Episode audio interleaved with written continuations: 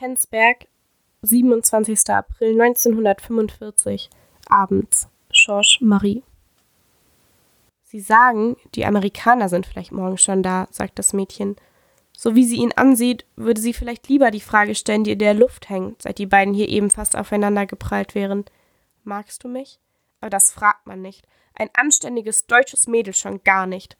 Die Bluse der BDM-Uniform ist ihr ein bisschen zu eng.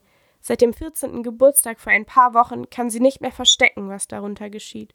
Sind ja schon ganz nah. Mein Vater sagt, am besten, wir legen schon Betttücher bereit. Betttücher? fragt der Junge verwirrt. Auch er würde lieber über andere sprechen. Das sieht man. Jetzt beugt das Mädchen sich doch weiter zu ihm hin. Weiße Fahnen, flüstert sie. Ach, nur darum kommt sie ihm jetzt so nah. Sie will nicht, dass irgendwer mithört, was sie sagt. Wehrkraftzersetzung, Feindpropaganda, darauf steht der Tod. Mein Vater sagt, ist ja nicht nötig, dass die Amerikaner uns noch alle niederknallen. Kapitulation, will der Junge rufen. Deutschland ergibt sich niemals, auch Penzberg nicht. Aber er sieht ihr Gesicht so dicht vor seinem Gesicht.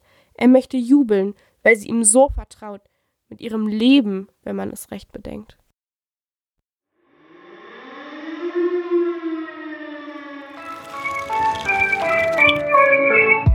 Stories.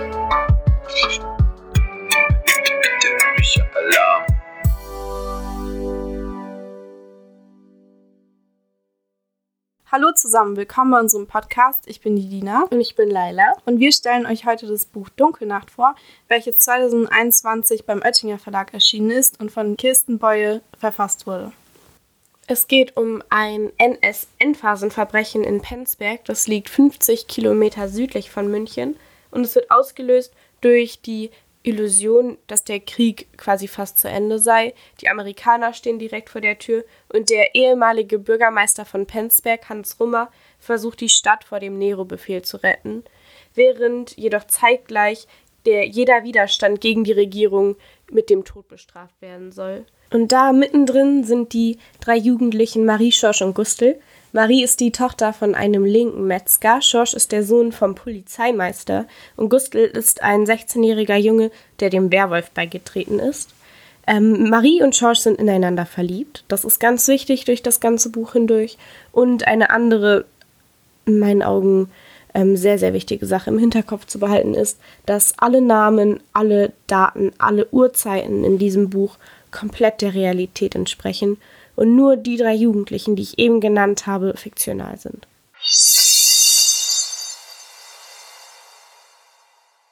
Ohne diese fiktiven Charaktere, finde ich, wäre es ja eher wie eine Dokumentation. Ja, und das wäre dann schon irgendwie auch wieder ein bisschen schade, weil das schon ein wichtiges Thema ist auch, ähm, dass da Frau Boye äh, aufgeschrieben hat und durch deren Emotionen und deren Gefühle, Marie und George sind ineinander verliebt, wäre das Ganze ähm, irgendwie so schwierig nachvollziehbar, was da in diesem Buch passiert. Und dadurch wird uns so eine Insel gegeben, wo wir uns in dieses große Chaos hineinversetzen können.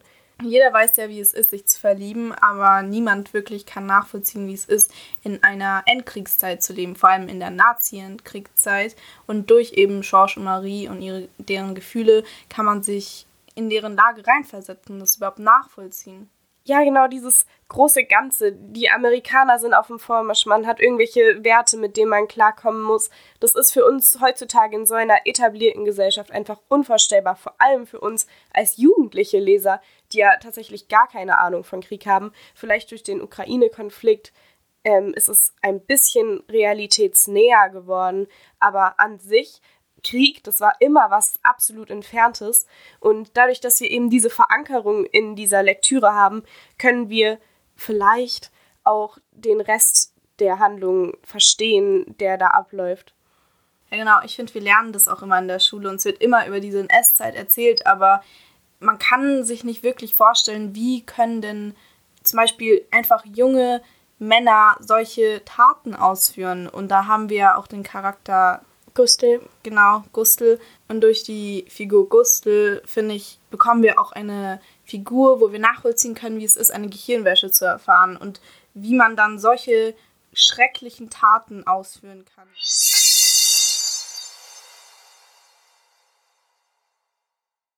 Um das junge Alter von Gustl geht es mitunter im Interview mit der Frau Beue. Da hatten wir die große Ehre, dass sie sich Zeit genommen hat und mit uns ein Interview durchgeführt hat.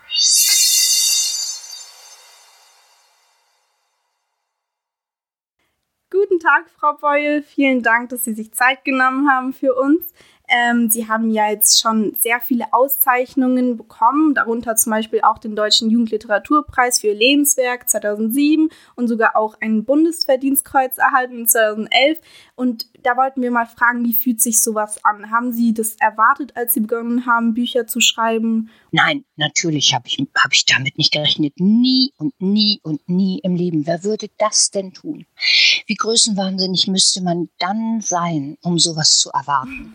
Ich habe im Gegenteil gedacht, ähm, Bücher schreiben ist was, womit ich so unter dem Radar durchlaufen kann.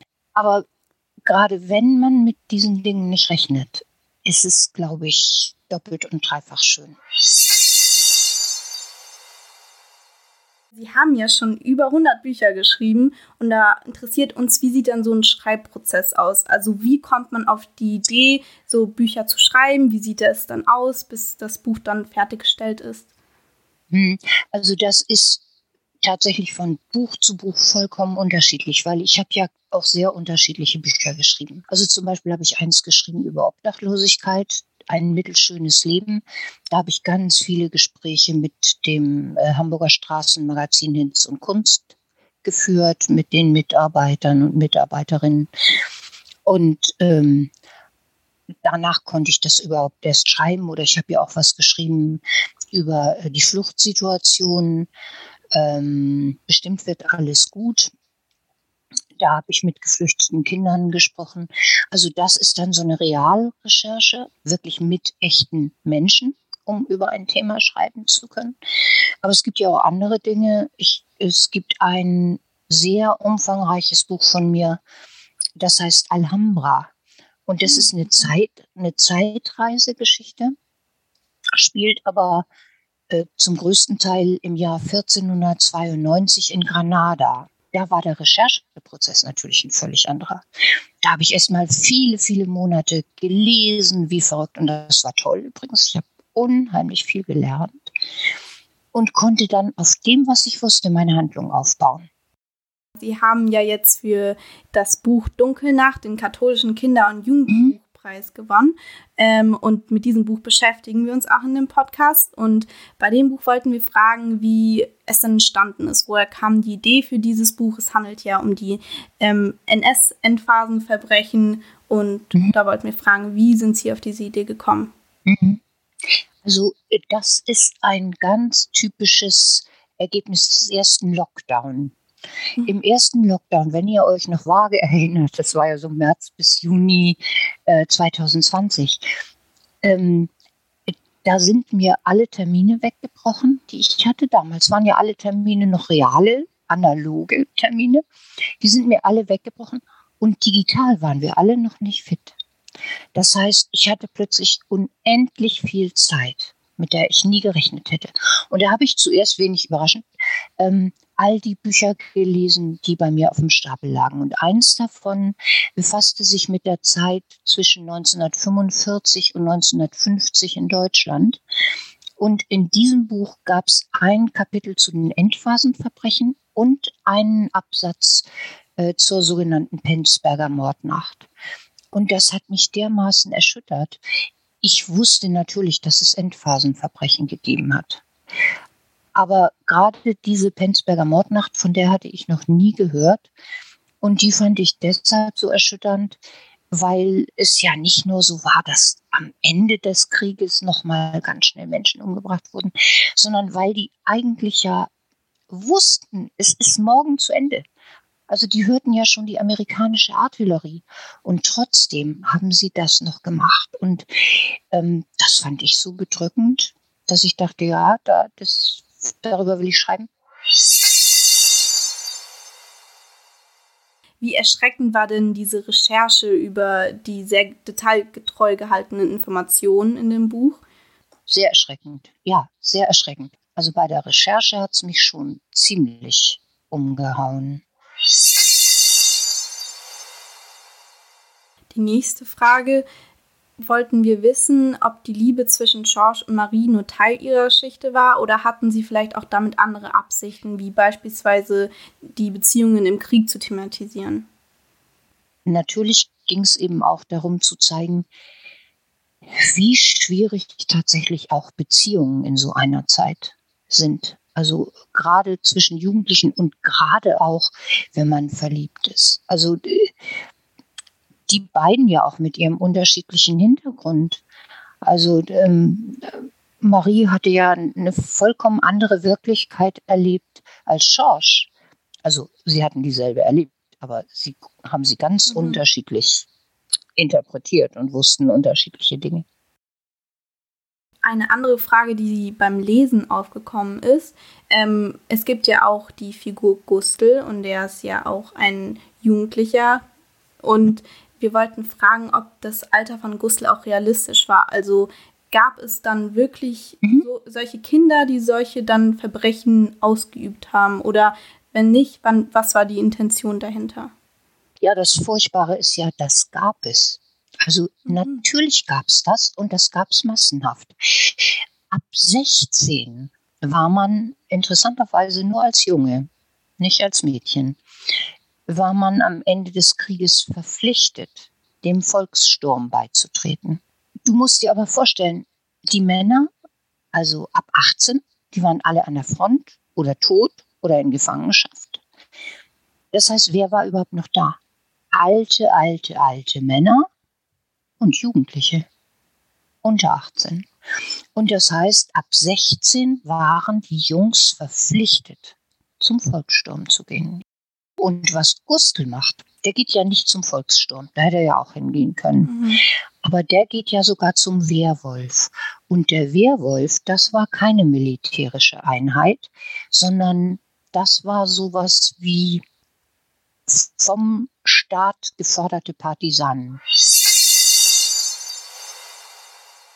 Dann kommen wir zum Titel des Buches. Der Titel ist ja Dunkelnacht. Und mhm. wenn man den Titel zuerst hört, denkt man gleich eben an eine dunkle Nacht. Aber wenn man dann mhm. das Buch liest, ähm, kam bei uns der Gedanke, ob der Titel dann vielleicht eher so auf eine dunkle Stunde Penzbergs hinspielt.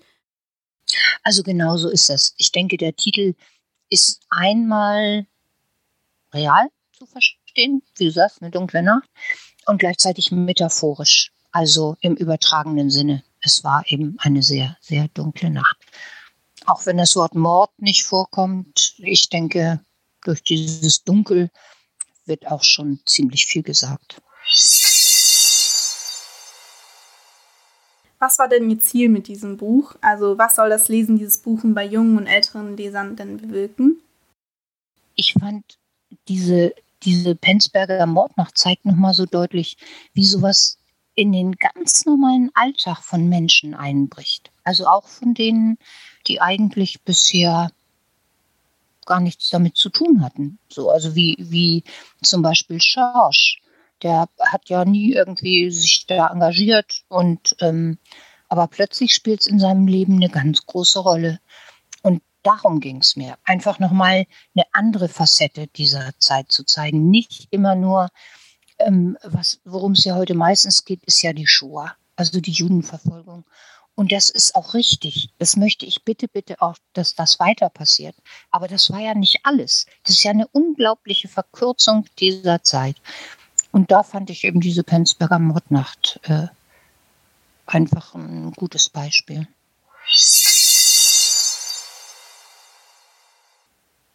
Wie kann eine Stadt Ihrer Meinung nach mit so einer Geschichte umgehen? Glaube, das ist unglaublich schwierig. Also ähm, wenn wir uns die Zeit direkt danach vorstellen, da haben ja tatsächlich die Täter und Angehörige der Opfer, die haben ja Tür an Tür gelebt. Kinder der Täter und Kinder der Opfer haben in einer Klasse gesessen. So, also um, um das mal so ganz konkret zu machen. Ähm, und ich glaube, da kann man wahrscheinlich nur damit umgehen, indem man verdrängt es sind 2000, ich weiß nicht wann genau, in einem Neubaugebiet äh, Straßen nach den Opfern benannt worden. Dafür hat sich ein, eben ein Zeitzeuge eingesetzt. Und die Straßen sind nach Opfern benannt worden. Darunter steht aber keine Erklärung, wer das ist. Ich ähm, habe eben von einer Schülerin gehört, die gesagt hat, also die haben in der Schule das Buch gelesen, jetzt weiß ich, warum meine Straße so heißt. Aber wie gesagt, wenn man sich seine eigene Stadt vorstellt, vorstellt, da wäre das passiert, ich denke, das ist schon extrem schwierig, damit umgehen zu können. Vielen Dank, Frau Boy, dass Sie sich für uns Zeit genommen haben. Wir sind jetzt schon am Ende mit unserem Interview. Ja, vielen Dank, dass ihr mich eingeladen hattet. Vielen Dank für die vielen ja wirklich tollen Fragen. Also ähm, ich fand das schon sehr spannend und ich hoffe, ihr habt das daraus gekriegt, was ihr euch auch vorgestellt hattet. Also Dina, was ich bei diesem Buch richtig gut fand, ähm, war, wie detailgetreu das Ganze geschrieben war. Mit diesen, ähm, es ist ja in, dieser, in diesen Stunden aufgebaut, beziehungsweise schon fast Minuten mit den genauen Zeiten. Das ist so ein bisschen alternatives Lesen, sowas ist man ja normalerweise jetzt nicht gewohnt. Aber das war irgendwie, ich fand das richtig cool. Das hat sich so echt angefühlt da. Und es passiert über so eine kurze Zeit, ähm, wie man da ja sieht, zwei Tage, wenn überhaupt so viel Handlung. Ja, und es ist so ein richtiges Miterleben. Also man hat sich wie ein Anwesender gefühlt, wie jemand, der das mitbeobachtet und konstant dabei ist, dieses Geschehen. Und ich finde es auch so, so wichtig, hat ja auch Frau Beuer schon gesagt, ähm, dass man über solche Städte und solche Dörfer auch redet. Und als ich das gelesen habe, ich wusste einfach nichts davon. Und ich finde es sehr erschreckend, dass man von so einem sch schrecklichen Verbrechen wie wir jetzt nicht so viel sagen über das Verbrechen, ja. weil dann verliert man ja auch ein bisschen den Anreiz, das zu lesen. Aber du hast komplett recht. Wir wohnen ja in der Nähe von ja. München. Penzberg ist keine Meile von uns. Es ist wirklich, ähm, es ist so nah und trotzdem haben wir keine Ahnung gehabt, bis wir dieses Buch gelesen haben, dass da so eine Grausamkeit geschehen ist in der NS-Zeit. Genau, und ich finde, es wird immer nur über die Großstädte erzählt, auch in der Schule und über solche Orte, das vergisst man dann einfach. Insgesamt würde ich sagen, dass über NSN-Phasenverbrechen alleine viel zu wenig gesprochen wird. Also irgendwie, klar, man hört immer von der Judenverfolgung und das ist auch super, super wichtig. Wie Frau Boyer in dem Interview gesagt hat, mhm. dass das eigentlich das Wichtigste ist und dass das super wichtig ist, das hervorzuheben. Aber solche NSN-Phasenverbrechen, wie wir sie da jetzt haben, Kannst du mir da irgendein Beispiel nennen? Außer Penzberg? Nee, nicht wirklich. Ja. Also man weiß halt über die Konzentrationslager, zum Beispiel wie Dachau oder sowas, aber über solche Verbrechen. Also man weiß, am Ende der Kriegszeit wurden unnötigerweise noch Leute umgebracht, obwohl es eigentlich schon vorbei war. Aber ja, aber auch nicht so detailgetreu, nee. genau was. Und das ist ja echt, ist. es ist wirklich, es ist gruselig schon fast, was da, was da passiert, wie unmenschlich Menschen handeln können, wenn sie einfach nur wenn sie einfach nur tun, was ihnen befohlen wird, wenn sie nicht mehr nachdenken. Ja, und man muss sich vorstellen, diese Täter, also das Verbrechen werden wir jetzt nicht mhm. weiter erläutern, aber dieses Verbrechen durchgeführt haben und auch die, die Verwandten von den Opfern müssen einfach damit leben, dass diese Täter dann keine wirklich Konsequenz bekommen ja. haben. Also die wurden einfach, die wurden zwar angeklagt, aber so wie in ganz vielen anderen Fällen durften die dann einfach weiter in so wichtigen Machtpositionen weiter bestehen. Und das macht einen so wütend, wenn man es dann auch liest und daran denkt, dass die Täter dann einfach weiterleben durften. Ja, es wird ja auch aus der Sicht von manchen ähm, Tätern beschrieben. Und das, was Frau Boye in meinen Augen sehr, sehr, sehr gut gemacht hat, war dieser Gedankengang, ähm, ich muss da jetzt nicht drüber weiter nachdenken, was ich hier gerade mache. Ähm, das ist ein Befehl, ich führe den jetzt einfach aus. Egal wie richtig oder falsch das ist, ich mache das jetzt einfach. Ich habe nur gemacht, was mir gesagt ja. wurde. Das sagen die ja in dem Buch auch die ganze Zeit. Und wie Frau Boye gesagt hatte, teilweise sind Sätze einfach Zitate oder es ist höchst, höchst wahrscheinlich, dass diese Gespräche genauso abliefen. Und in dem Buch passiert die ganze Zeit dieses, dass ähm, Charaktere sich denken, ja, ich mache doch nur, was mir gesagt wird. Ich denke da jetzt nicht drüber nach, ob das richtig ist oder ob das falsch ist. Ich mache jetzt einfach nur, was mir gesagt wird. Ja, das war ja auch bei diesen Gerichtsprozessen dann, dass sie einfach mhm. die Verantwortung von sich weggeschoben haben und sich gerechtfertigt haben, indem sie einfach gesagt haben, das ist nicht meine Schuld. Ich musste einfach gehorsam handeln. Das, das ist das, was die freigesprochen hat. Dieses, ich war ja nur gehorsam. Das mhm. ist unnormal. Wenn, als ob sie nicht für sich selber verantwortlich wären. Es ist so wichtig, dass man für seine eigenen Fehler einsteht und dass man eben dass man eben deswegen auch über jede seiner Taten nachdenkt, weil heutzutage stehst du für jeden deiner Fehler ein. Man muss über alles, was man tut, nachdenken und das ist damals eben nicht geschehen. Ich glaube, das ist einer der vielen Gründe dafür, dass da so kurz vor Ende der Kriegszeit nochmal so viele Menschen unnötigerweise gestorben sind. Einfach weil niemand niemand mehr darüber nachgedacht hat, was er gerade tut, sondern einfach nur noch gehandelt hat. Eben nach diesen Werten, die denen da eingehämmert wurden. da gab es eben dieses eine Beispiel von Hans Rummer, der bereits mit einem, mit einem Mann von, vom Militär, glaube ich, war es, gesprochen hat und meinte, komm, der Krieg ist vorbei, lass mich doch hier jetzt einfach sitzen. Und dem wird, der geht dann trotzdem zu seinem General und dann wird ihm trotzdem das, ähm, der Auftrag gegeben, eben ähm, die Leute noch mit dem Tod zu bestrafen, die da gegen Hitlers Befehle verstoßen haben, obwohl die beiden eigentlich schon miteinander vereinbart hatten, dass es vorbei ist. Es war so, es war so unnötig. Es war schon so kurz vor, vor dem Sieg und einen Tag oder zwei Tage bevor die Amerikaner einmarschiert sind. Es ist, ich finde so, wie viel Pech kannst du eigentlich haben, obwohl du so viel Gutes tun möchtest? Ja, und ich finde, also das ist ja schon so eine Sache, die man die sich niemand getraut hat. Ich meine schon, eine Radiosendung anzumachen, die jetzt von einem anderen Sender kommt als äh, den Sender, den jeder verpflichtet ist zu hören, war schon mhm. ein Verbrechen. Nicht den Hitler an der Wand hängen zu haben, war ein Verbrechen. Aber wirklich aktiv etwas dagegen zu machen, das ist wirklich bewundernswert. Und da, da also darüber muss man wirklich reden, dass es auch solche Menschen gab, die was dagegen gemacht haben. Immer wenn ich über Hans Rummer gelesen habe, war ich sehr beeindruckt davon, wie er gehandelt hat. Und es gibt eine Szene in dem Buch, wo er den Entschluss fasst, sich jetzt ähm, gegen Hitler zu stellen. Und den würden wir euch jetzt vorlesen. Penzberg, 28. April 1945, 6 Uhr morgens. Warum waren Sie nicht misstrauisch an diesem Morgen? Wäre Roma nicht so leichtgläubig gewesen? Wären Sie alle nicht so leichtgläubig gewesen? Aber sie waren müde nach sechs Jahren Krieg. Sie waren erschöpft. Sie brauchten so dringend endlich eine gute Nachricht, mehr als nur eine unsichere Hoffnung. Und dass das Ende bevorstand, konnte doch niemand mehr bezweifeln. Im Osten die Rote Armee, schon in Berlin. Und nur 15 Kilometer vor ihrer Haustür die Amerikaner. Wer sollte da nicht leichtgläubig sein? Gemeinsam mit seiner Frau hört der frühere Bürgermeister die Nachrichten auch. Das Reich hat kapituliert, sagt er. Seine Stimme zittert. Er hat so vieles erlebt, ist ja schon über 60. So vieles, dass er sich in fast jeder Situation zwingen kann, ruhig zu bleiben. Er weiß, wie wichtig es ist, nachzudenken, bevor man etwas tut, nicht gleich zu jubeln. Aber jetzt ist er ungeduldig. Jetzt ist die Zeit zu handeln. Bist du sicher, Hans? fragt die Frau. Kann es nicht auch eine Falle sein? Er gibt ihr einen Kuss auf die Stirn. Warum sollten die Brauen so eine Falle stellen? fragt er. Das macht doch keinen Sinn, Annie.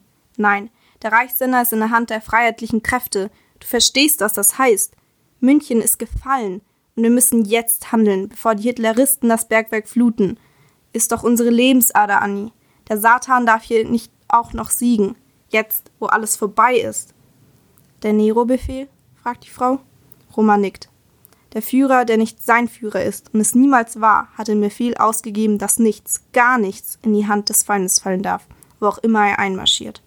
Zerstört die Straßen, damit er nicht vorwärts kommt mit seinen Panzern. Zerstört alle Fabriken, macht alle Maschinen unbrauchbar. Wo immer der Feind einmarschiert ins Deutsche Reich, soll er nichts haben von deutschen Maschinen, deutschen Fabriken, deutschen Bergwerken. Verbrannte Erde. Das ist der letzte Auftrag des Führers an sein Volk. Er überlasst nichts dem Feind, zerstört alles, was dem Feind nützen könnte. Und was wird dann aus uns? Hatte Annie gefragt, als der Befehl über den Volksempfänger in ihre Küche gekommen war. Der Nero-Befehl.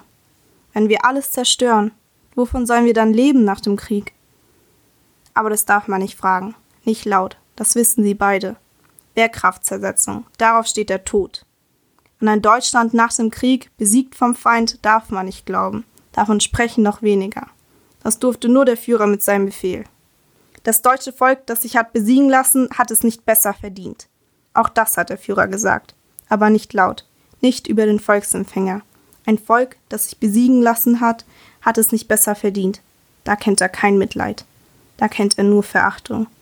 Ein Volk, das sich besiegen lässt, ist nicht mehr länger sein deutsches Volk. Soll es doch untergehen. Sollen sie doch verhungern, alle, und erfrieren. Schlappschwänze, Versager. Sie haben sich seiner nicht würdig erwiesen. Das ist die Tragödie. Wir müssen zum Bergwerk, sagt Rummer. Nicht, dass sie es noch im letzten Moment fluten. Gibt doch genug, die nach den Führerbefehlen gehorchen. Und was wird dann aus der Stadt? Das Bergwerk ist Penzbergs Leben, Annie. War es schon immer. Ich lasse dem Reithofer Bescheid geben. So ist es entschieden.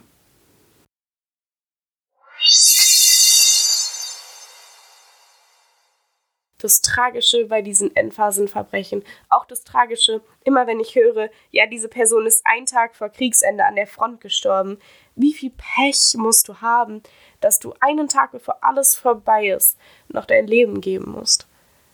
Ja, und wie pervers ist es eigentlich? Man hat schon so viele Menschen getötet. Und wirklich, wie du schon gesagt hast, in der letzten Stunde sozusagen, letzten Tag, werden nochmal so ein ein letzter Schwall an Morden durchgeführt und noch so viele Menschen sterben. Das ist einfach nur unvorstellbar, wirklich. Unfassbar. Es gibt eine Person in dem Buch, die nur durch Zufall vor diesem Verbrechen gerettet wird. Stimmt, der wurde ja dann versteckt, oder? Richtig, ja. Der wurde wirklich durch Zufall, dass Marie ihn da ähm, geholt hat die hat ihn ja ähm, aus dem Rathaus geholt mhm. und ähm, gesagt, ja, die Mama braucht Hilfe im Laden. Stimmt, Und Frau Boye hat in dem, hat in dem Buch ähm, dann geschrieben, da wird zu, ähm, da wird zu ihm gesagt, Bastel, geh halt zu deiner Frau und dann Reithofer steht langsam auf. Bist dir sicher? fragt er. Der Roman nickt und dann schreibt Kirstenbeue, so hat Sebastian Reithofer überlebt. Und als ich den Satz gelesen habe, hatte ich Gänsehaut damals.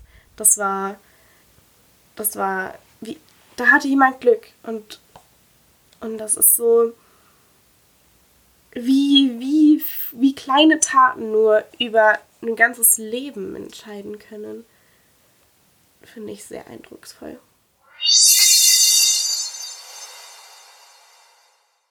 Was Frau Boye ja auch noch erwähnt hat, ist, dass dieses Buch vor allem in so einer Zeit jetzt erschienen ist, wo Jugendliche unseres Alters Nazis befürworten und das, also das bewundern, was die damals gemacht haben. Das ist so krass. Das ist. Alter! So oh. Nee, alter Schwede. Es ist so. Ich find's hart. Ich find's richtig hart. Neonazis, die einfach gar keine Ahnung haben dass die, dass die sich denken, ja, Mann, das war richtig nice, was die damals gemacht haben. Über eine Million Menschen umbringen können wir ja mal machen, das ist okay. Wie, wie kommt man denn überhaupt auf diese Idee? Also ich hatte es mal vor ein paar Jahren, eine Mitschülerin von mir, da haben wir gerade was über NS-Zeit gelernt mhm. und sie sagte einfach so, ja, was, was juckt mich das denn? Ähm, das ist Geschichte, das ist so lange her. Was? Und da, ja, da dachte ich mir schon, es gibt auch solche Menschen, die das einfach als nicht wichtig sehen. Das ist ja nur Vergangenheit, das ist nur Geschichte. Und darum finde ich es so wichtig, immer noch drüber zu reden, immer noch auch Kindern vor allem drüber zu erzählen, die aufzuklären, weil leider findet, finden solche, also natürlich, ich will überhaupt nicht sagen, dass sowas wie ein Holocaust mhm. noch stattfindet, aber Kriege finden ja leider immer noch statt und es ist immer ein Teil unserer Gesellschaft und einfach es ist wichtig, ja, es auch. ist wichtig aufzuklären mhm. und zu, zu erzählen und es nicht zu vergessen, es nicht zu verdrängen, weil wofür, also. Ja, doch am Ende, wofür sind diese Menschen gestorben? Ähm, wenn wir jetzt nicht daraus lernen, wenn wir, ich, ich finde das richtig hart gerade, dass jemand so dass jemand so ignorant ist, zu sagen, ja, aus der Geschichte lernen, was bringt mir das? Genau, und einfach, also vor allem ist ja immer schwer, vor allem wenn man selber beteiligt hat. Ich hatte ja, ja auch selber Opa, der im Krieg war, der auch in Dachau war, der auch fast genauso wie die Leute in Penzberg ähm, gestorben ist in diesen letzten Tagen. Aber zum Glück kamen da, die Amerikaner mhm. kamen zuvor. Sonst wäre mein Opa auch tot gewesen. Und meine Groß Urgroßeltern waren Nazis. Und wir sitzen trotzdem hier nebeneinander und können einen Podcast zusammen aufnehmen. Ähm, aber auch nur, weil unsere Eltern und wir jetzt auch eben aus diesen Fehlern gelernt haben. Genau, wenn man nicht drüber spricht, dann wiederholt sich das einfach alles. Und dann sowas zu hören von jemandem, der einfach so ignorant in der Klasse sitzt und sagt, ja, ist mir doch egal, interessiert mich nicht, wieso lernen wir das jetzt? Es ist auch immer wichtig, dass man bei solchen Leuten dann den Mund aufmacht. Dass, dass wenn du jemanden hörst, der sagt, die Nazi-Zeit, das war doch nicht so schlimm oder hä, was juckt mich das oder das sogar befürwortet, da muss man was sagen. Das ist sehr, sehr, sehr, sehr, sehr wichtig, dass man da, dass man das nicht einfach so ähm, auf sich beruhen lässt, ja. wenn da jemand so eine Einstellung hat. Frau Boye hatte ja auch in ihrem Anhang kritisiert, dass man in Penzberg nach Erinnerungen an dieses Verbrechen fast suchen muss. Und ich habe ein bisschen recherchiert und herausgefunden, dass am 28. April 2022, also äh, neulich erst, am Jahrestag dieses Verbrechens, in Penzberg Stolpersteine verlegt wurden. Stolpersteine sind so etwas wie Pflastersteine, auf denen Name, Geburtsjahr und Todesjahr der Opfer aus diesem NSN-Phasenverbrechen draufstehen. Und die wurden eben an den Todesorten von diesen Opfern in Penzberg verlegt. Aber eigentlich reichen die Stolpersteine nicht aus, da die Verbrechen so schrecklich waren. Aber sie sind schon mal ein guter Anfang. Um euch jetzt zu verdeutlichen, wie brutal diese Verbrechen waren und wie unsere Hauptpersonen George und Marie damit umgegangen sind, haben wir jetzt eine kleine Lesestelle aus dem Buch für euch. Viel Spaß. Penzberg, 28. April 1945, abends. Gustl. Auf das, was nun kommt, hat Gustl gewartet. Darum hat er sich doch gemeldet nach Großhadern. Nur darum hat er doch durchgehalten, die Nächte neben den alten Männern mit ihrem Schnarchen. Aber jetzt, jetzt kommt endlich der Einsatz fürs Vaterland. Das ganze Rudel nach Penzberg, hat Leitwolf Zöberlein befohlen. Und auch noch nach Penzberg. Spricht der Führer nicht immer vom Schicksal? Das kann doch auch nur Schicksal sein, dass es ausgerechnet nach Penzberg geht. Was immer dort auf ihn wartet, er wird sich bewähren. Das ist seine Stunde, die Schmach der Eltern zu sühnen in Penzberg. Und die Aufregung, fühlt sich an wie Glück. Georges Marie. Zum ersten Mal verliebt sein, das ist doch immer zugleich wunderbar und schwer. Aber in dieser Zeit, wie soll das denn gehen? Ich bring dich noch heim, hat Georges zu Marie gesagt. Mehr haben sie nicht gesprochen. Er hält sie nicht mehr, wäre doch ohnehin keine Umarmung, wie er sie sich vor dem Einschlafen wieder und wieder ausgemalt hat. Diese Umarmung will er schnell wieder vergessen, wie alles, was eben war. Sie laufen nebeneinander, sind einander gerade nicht wichtig. Nichts ist mehr wichtig jetzt, außer dem, was sie eben gesehen haben. Stumm versuchen sie sich einzureden, dass es nicht geschehen ist. Beide für sich, jeder allein. Würden sie anfangen zu sprechen, es würde für immer Wirklichkeit werden. Sie schweigen den ganzen Weg. Was ist das? flüstert George. Da sind sie schon fast bei der Metzgerei angekommen. Er hat noch nicht einmal überlegt, wie er sich von Marie verabschieden soll. Vor dem Rathaus stehen drei Lastwagen, aus denen springen jetzt Männer, schwer bewaffnet, vermummt. Mancher braucht Hilfe, wenn er sich von der Ladefläche herunterlässt. Sind wohl nicht mehr alle jung. Wer ist das? Marie starrt zu den Wagen hin wie er. Keine Uniformen, sagt sie. Es klingt fragend, nicht erleichtert. Der Volkssturm? fragt George, weiß aber gleich, dass das nicht sein kann. Der Volkssturm, das sind ja Männer aus Penzberg.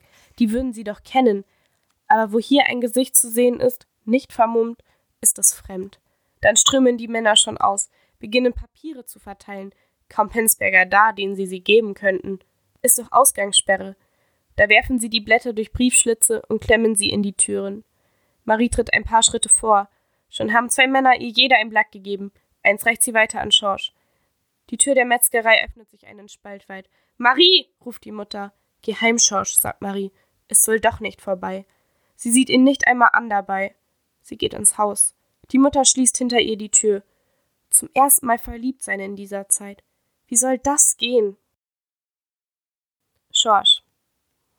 Aber noch geht Schorsch nicht nach Hause. Wer weiß, was ihn da erwartet. So lange war er verschwunden. Die Strafe kommt sowieso. Da kann er auch noch bleiben. Sehen, was gerade geschieht. In Maries Nähe. So schlimm wie an der Abraumhalde kann es doch nicht mehr werden. Er hat das Schlimmste erlebt. Er muss nichts mehr fürchten. He, was glotzt denn da? ruft von einem der Wagen eine kräftige Stimme. Keiner von den ganz Alten, keiner von den ganz Jungen. Mach, dass du vorkommst. Schleich die. Schorsch geht ein paar Schritte, gerade nur um die Ecke in die Gustavstraße. Dann wirft er den ersten Blick auf das Flugblatt, will es zerknüllen. Nicht noch mehr Schrecken jetzt, nicht noch mehr. Es soll doch zu Ende sein. Aber wissen muss er, was kommt. Er liest. Weiterlesen kann man jetzt leider nicht mehr, weil sonst würden wir euch zu viel verraten. Aber insgesamt lässt sich sagen, das Buch hat mich positiv überrascht. Ich bin ehrlich gesagt eher mit der Einstellung hineingegangen, so ja, okay, es ist eine Lektüre, ähm, werde ich schon irgendwie gelesen bekommen. Aber ich fand es sehr interessant, ich fand es richtig gut geschrieben ähm, und ich fand es auch sehr spannend. Ja, es ist ein sehr, sehr, sehr gutes Buch. Ich habe es schon meiner Familie angedreht. Also mein Papa hat schon gelesen, mein Bruder, der wirklich nicht gerne liest, äh, liest es gerade im Moment. Und ja, ich würde das jedem weiterempfehlen. Nicht nur euch jetzt, weil ihr hier den Podcast hört, sondern meinen Verwandten, meinen Freunden, einfach weil es mich so gefesselt hat. Und wir hoffen auch sehr, dass wir euer Interesse wecken konnten. Und wenn ihr das jetzt kaufen wollt, könnt ihr das ganz einfach in jeder Buchhandlung oder einfach online bestellen. In Deutschland für 13 Euro. Und in Österreich für 13,40 Euro. Vielen Dank fürs Zuhören. Uns hat sehr viel Spaß gemacht, den Podcast aufzunehmen. Und wir hoffen, ihr hattet genauso viel Spaß beim Anhören. Tschüss, ciao.